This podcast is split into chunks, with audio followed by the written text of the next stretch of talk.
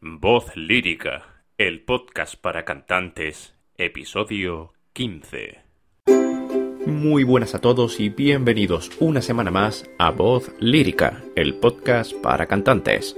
Aquí encontrarás información útil sobre hábitos para cantantes, ejercicio físico, remedios para la voz, productividad para cantantes, mentalidad, interpretación, vocalización y muchas cosas más que lleven tu desarrollo artístico y tu canto al siguiente nivel. Así que si eres cantante o quieres serlo, este es tu podcast.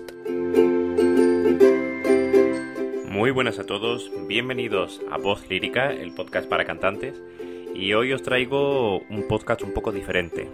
Hoy os quiero contar una historia y después os explicaré por qué. Corría el año 2015 aproximadamente, yo tenía unos 25 años.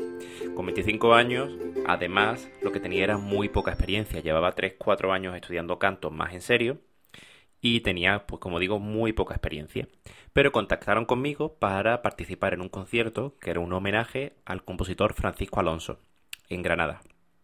Fue en concreto en el Auditorio Manuel de Falla, donde cantaba junto con otros compañeros que eran muy buenos cantantes. Eh, compañeros que hoy en día siguen cantando y siguen haciendo una carrera muy meteórica. Pues nada, me invitaron para cantar y yo tenía que cantar al principio del concierto una romanza yo solo, que era de una zarzuela muy poco conocida, de hecho ahora mismo ni siquiera me acuerdo cuál es, y después tenía que cantar un dúo con una soprano. El dúo con la soprano sí lo llevaba bastante bien preparado porque además quisimos hacer una especie de coreografía en, la que íbamos, bueno, no bailando, pero sí hacer una especie de... se prestaba a que hiciésemos un poco de movimiento.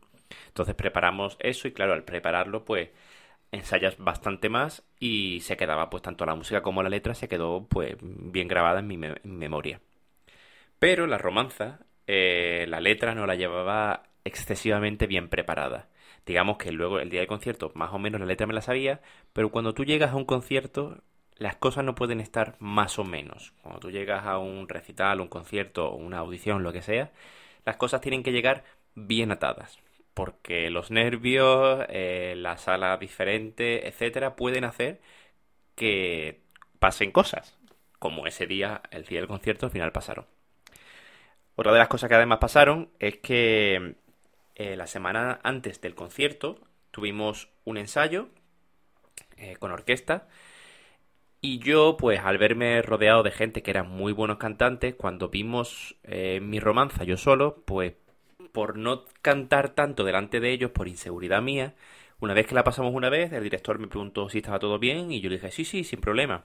Y en realidad yo necesitaba pasarla más veces, porque otro de mis fallos fue que la romanza la preparé yo solo en casa, eh, con mi piano, viendo las notas, etcétera, pero sin trabajarla con ningún repertorista. Y eso para cualquier cantante, ya os digo yo que es una gran cagada.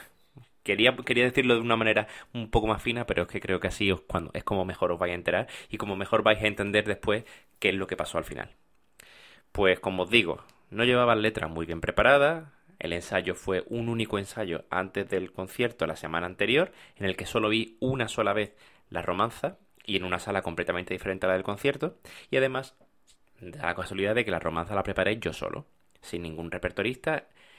Que esto me pasa ahora, y la preparo sin ningún repertorista ahora, podría, bueno, más o menos, pues defenderme y poder hacer un buen trabajo. Pero ahora, con 31 años y no con 25, cuando realmente estaba casi empezando. Como os digo, el día del concierto, además, estaba muy, muy, muy nervioso porque además venían a verme gente que era importante para mí, profesores, etcétera, y además mis padres eh, viajaron desde Málaga, porque para si por si no lo sabéis, yo soy de Málaga, y vinieron a verme. Entonces, bueno, pues nada, pues eso hizo que estuviera bastante nervioso. Esos nervios que provocaron también uno de los fallos que además se suman a todo lo que hice, que es que el día del concierto, cuando llegamos a la sala, eh, la sala estaba vacía, pero todos los cantantes estaban probando la, probando la acústica para ver cómo se escuchaba, para ver el retorno que tiene cuando canta. Esto es algo muy importante. Cada vez que llegáis a una, a una sala, a algún sala de concierto, algún cuarto donde vayáis a cantar, donde vayáis a hacer alguna audición, etcétera, es muy importante que conozcáis qué acústica tiene. Si no tenéis oportunidad de poder hacer ninguna prueba ahí, al menos informaros, preguntar a la gente que, que trabaja en esa sala habitualmente, etcétera, qué tipo de acústica tiene, porque después, según esa acústica, pues tú tendrás que eh, actuar de una manera o de otra. Es decir, si es una sala muy seca, pues saber que no debes forzar, ¿de acuerdo? Y además, si una sala seca eh, sin público, después con público es mucho más seca porque las personas hacen que se absorba, se, se absorba mucho más la vibración y por lo tanto esa vibración eh, se propague menos. Entonces cuando cantamos no nos viene el mismo retorno que cuando cantamos en una sala pequeña o en un... Eh, por ejemplo, cuando, cuando, ensayamos en un cuarto de baño es, una, es un sitio donde tenemos muchísimo retorno, donde con poco que hagamos nos viene mucha, mucho retorno, mucho feedback, por así decirlo pero en las salas, con cuanto más grande sea la sala o peor diseñada esté, pues peor acústica tiene. O por ejemplo, si tienen los asientos tienen mucho terciopelo, o hay muchas em, cortinas de terciopelo, como digo, o, o de tela, etcétera, todo eso absorbe vibración. Y si absorbe vibración, lo que provoca es que cuando estemos cantando no haya tanto retorno como estamos acostumbrados en salas más pequeñas donde se suele ensayar. ¿Qué provoca esto? Que como no recibimos el mismo feedback que recibimos habitualmente en salas más pequeñas, eh, estamos y no estamos acostumbrados a recibir tan poco sonido. Lo que hacemos nosotros eh, instintivamente es apretar más, cantar más fuerte de lo que realmente estás acostumbrado, de lo, de lo que incluso tu propio instrumento está capacitado para aguantar. Aprietas, aprietas, aprietas y eso provoca muchas cosas malas. Ese día, como os cuento, eh, primera de las la primera aria que tenía que cantar. Eh, yo era de hecho el primero que cantaba. Y mm, bueno pues nada cuando llegó el momento de cantar empecé la romanza empecé a cantarla todo más o menos bien. Yo notaba que, que era un sitio muy seco y que tenía que estar cantando muy fuerte. Cuando es un sitio muy seco y tenemos muy poco feedback muy poco retorno lo que tenemos que intentar es ser mucho más cerebrales no ser tan pasionales y no dejarnos llevar por intentar buscar siempre escuchar lo que estamos acostumbrados, porque eso va a provocar lo que he comentado antes, que aprietes, que te engoriles y que empieces a cantar todo lo fuerte que, que tú crees que debes cantar para recibir lo que estás acostumbrado y que aún así no lo recibes pues cuando, cuando pasa esto lo que tienes que hacer es intentar relajar, intentar cantar lo más suave posible, no lo más suave posible, pero sí al menos lo más eh, técnicamente posible. Es decir, intentar no dejarte llevar por esta sensación que os comentaba. Pues ese día, yo al notar eso, pues me dejé llevar por eso y la, fruto de la inexperiencia también, por supuesto, empecé a apretar. Empecé a cantar cada vez más fuerte, a todo lo fuerte que yo podía, para intentar, pues como os digo, que escuchar lo que estaba acostumbrado cuando yo cantaba y eso no llegaba. Entonces yo seguía cantando fuerte, fuerte, fuerte y ya llegó un momento en que empecé a sentir como se me empezó a subir la laringe, la laringe con mucha tensión, se empezaba a subir mucho, empezaba a sentir en la propia garganta yo todo esto mientras iba cantando e intentando además también em, interpretar, intentando recordar la letra también. Fue un desastre. La garganta cada vez se, iba cerrando más, iba sintiendo como mucha más presión y iba sintiendo además que la laringe, además de subirse, llegaría un momento en que iba a hacer un, un crack iba a haber un gallo espectacular. Al notar eso, yo hice un ademán de meterme la mano bajo el, bajo el cuello de la camisa para intentar separarlo porque sentía como que el cuello se me estaba hinchando. Y no, realmente lo único que estaba pasando es que estaba con una ansiedad y una presión y, una fuerza que estaba provocando brutal. Eh, que provocó que dos o tres frases últimas, las dos o tres últimas frases de la romanza que estaba cantando, eh, para evitar mm, craquear, hacer un gallo y, poder llegar al final, que al final había un agudo, pues intenté bajar la, octava, hacerlo a octava baja, eh, cantar dos o tres frases así, y después ya al final el agudo intenté darlo, bueno, como, como pude, pegué cuatro voces y, y intenté salvarlo como pude.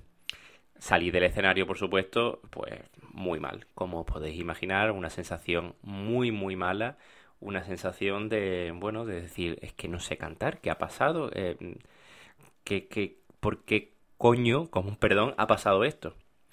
Y para llegar a saber por qué ha pasado esto, pues son varias las claves. La primera es no tener las cosas controladas, no tener el repertorio bien controlado, bien asegurado. Eso hace que estuvieras muy nervioso y todo lo que puedas evitar eh, sumarle preocupaciones el día del concierto, eso va a ser mejor para ti. Lo segundo que pasó es que no hice prueba acústica. Si yo hubiese sabido que la sala era así, hubiese probado un poco, me hubiese estado acostumbrando a cómo era el retorno de la sala, que era muy seca, pues hubiese sabido que llegado el momento, hubiese mentalizado de que no debía apretar, debía cantar siempre en mi, con mi potencia habitual, con mi tono habitual y sin hacer cosas raras como hice en ese momento. Por último también, ese día, sumado a todo eso, no preparé bien la voz, no vocalicé suficiente, no, eh, no hice todos los ejercicios que estaba acostumbrado a hacer habitualmente. Y bueno, pues esas son las claves que hicieron que sufriera mucho durante ese área. Después eh, tuve el dúo con la soprano y eso fue perfectamente, no hubo ningún problema porque después de haber cantado la romanza ya estaba concienciado de cómo tenía que cantar. Pero claro, ya era tarde, ya la romanza ya había pasado. Recuerdo el viaje de, Granada hacia Málaga con mis padres, eh, muy mal. Eh, abro, mi corazón y os cuento que me pegué una pecha de llorar en el coche, que eso no fue ni medio normal. Y este tipo de cosas son necesarias que pasen. Os pueden servir para saber que este tipo de cosas pasan y si podéis evitar que os pasen a vosotros aprendiendo de los fallos de los demás, pues mucho mejor. ¿Cómo podemos hacer esto? Pues muy fácil. Primero, controlar bien lo que depende de nosotros, es decir, sabernos muy bien la música y sabernos muy bien el texto. Controlar también el ensayar la partitura o la obra o lo que sea suficientemente bien y suficientemente en cantidad también. Llevarlo muy seguro. Todo eso va a restarle nerviosismo el día del concierto, el día de la audición, el día del mm, recital. ¿De acuerdo? Por supuesto, cuando tienes que cantar en una sala nueva, es muy importante que pruebes la sala, que conozcas bien la sonoridad que tiene, que conozcas bien la resonancia que tiene. Esto es algo que pocas veces se dice y que es bastante importante.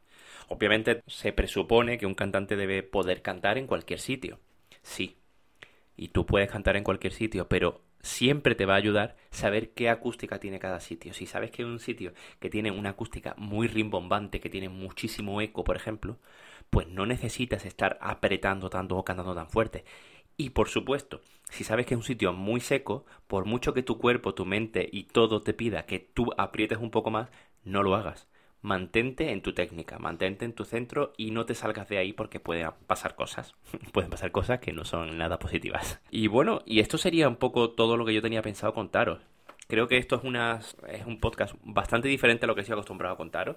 Es una sesión de abriros un poco mi corazón, de contaros cosas que no estoy acostumbrado a contar, pero que creo que pueden servir mucho. Creo que os puede ayudar para que tengáis una referencia y para que, sobre todo, si podéis aprender de los errores de los demás para no cometerlos vosotros, pues esos serán pasos que tenéis ganados.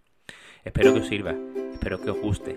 Y además, si os gusta este tipo de contenido, etcétera, os pido que me lo hagáis saber, eh, que califiquéis con 5 estrellas en iTunes, por ejemplo, eso sería un detallazo que a mí me vendría bastante bien o bueno, simplemente con que me escribáis a mí y me digáis, oye, he escuchado tu capítulo del podcast y me ha gustado mucho. Incluso también os valoro positivamente que me escribáis y me digáis, pues mira, eh, lo he estado escuchando y me parece muy bien, pero me gusta más cuando, lo, cuando tienes el, el episodio muy preparado y lo vas leyendo. Por eso, todo ese tipo de feedback yo lo necesito. Entonces os lo agradecería muchísimo, ¿de acuerdo? Y sin más, aquí acabaríamos. Hoy ha sido un podcast diferente, pero bueno, vamos a ver si este tipo de podcast también nos gustan. Espero que os sirva y nos vemos en el próximo capítulo. Adiós.